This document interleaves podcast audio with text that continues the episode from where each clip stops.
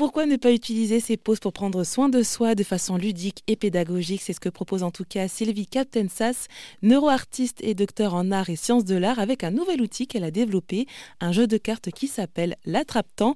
84 occasions de perdre son temps pour en gagner. Et c'est aux éditions d'Angle. Bonjour Sylvie. Bonjour, bonjour, bonjour.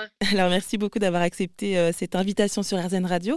Alors on vous avait déjà reçu hein, une première fois euh, pour parler de votre livre Le cerveau ou la fabrique du bonheur. Et aujourd'hui donc on va parler de, donc, de ce jeu de cartes ludique et pédagogique l'attrape-temps qui se compose donc, je le rappelle, de 84 cartes et qui permettent finalement de réactiver, d'entretenir, de développer les huit types d'intelligence. Alors est-ce que vous pouvez justement bah, nous les récapituler un petit peu?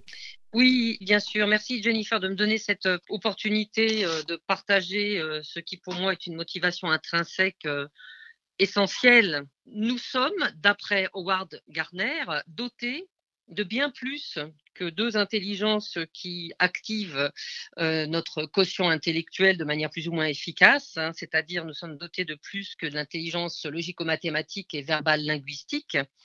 Howard Gardner, qui était un psychologue cognitiviste, il a, effectué des recherches en fait sur le développement des capacités cognitives de l'être humain. Il a répondu en fait à la demande d'une fondation et euh, il a euh, été étudié auprès d'enfants la façon dont chacun construit ses intelligences multiples et il en a défini donc huit, mmh en se donnant la possibilité bien sûr qu'il puisse y en avoir euh, d'autres autour.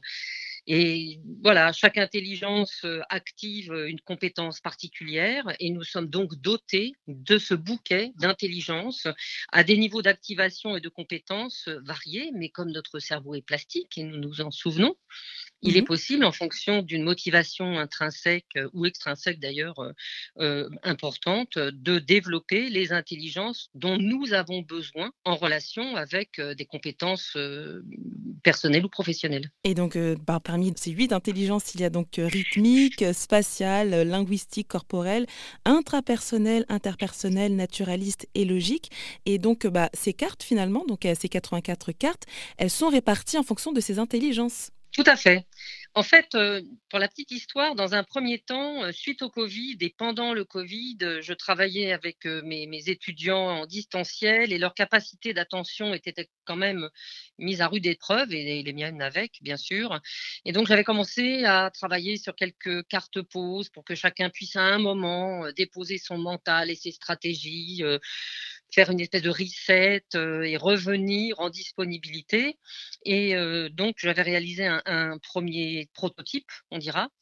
Et dans un deuxième temps, euh, quand les éditions d'Angle m'ont donné la possibilité euh, de retravailler euh, de manière un peu plus précise et plus multiple ce jeu de cartes, je me suis dit waouh, il faut vraiment que je puisse éclairer par les intelligences. Oui, et donc avec ce jeu de cartes, l'attrape-temps, vous nous invitez à faire des percussions avec notre corps, des acrostiches, des exercices de respiration entre autres, et qui nous apportent plein de bénéfices sur le long terme, comme le développement de sa créativité, de son intuition. Et justement, je me demandais, qu'est-ce que vous préconiser au niveau de l'utilisation de ce jeu? Euh, comme on sait là encore qu'une routine s'installe euh, efficacement par la répétition. Il est difficile de changer ses habitudes de vie et faire une pause fait partie de ces difficultés. Hein. On a plus l'impression de perdre du temps alors que en déposant ses fatigues et son mental, on se redonne la possibilité de rebondir, de récupérer quelques fraîcheurs ou disponibilités, ne serait-ce que physique.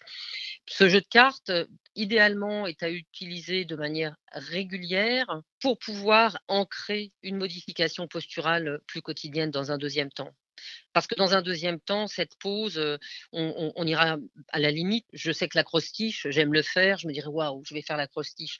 Et à un moment, j'irai faire des exercices où j'irai regarder au loin, ouvrir mon espace. ces cartes-là, il y a un moment, elles, sont intégrées un peu comme des, routines d'écologie mentale quotidienne. Eh ben, merci beaucoup, Sylvie Captensas, neuroartiste et docteur en sciences de l'art, de nous avoir présenté votre jeu de cartes, l'attrape-temps.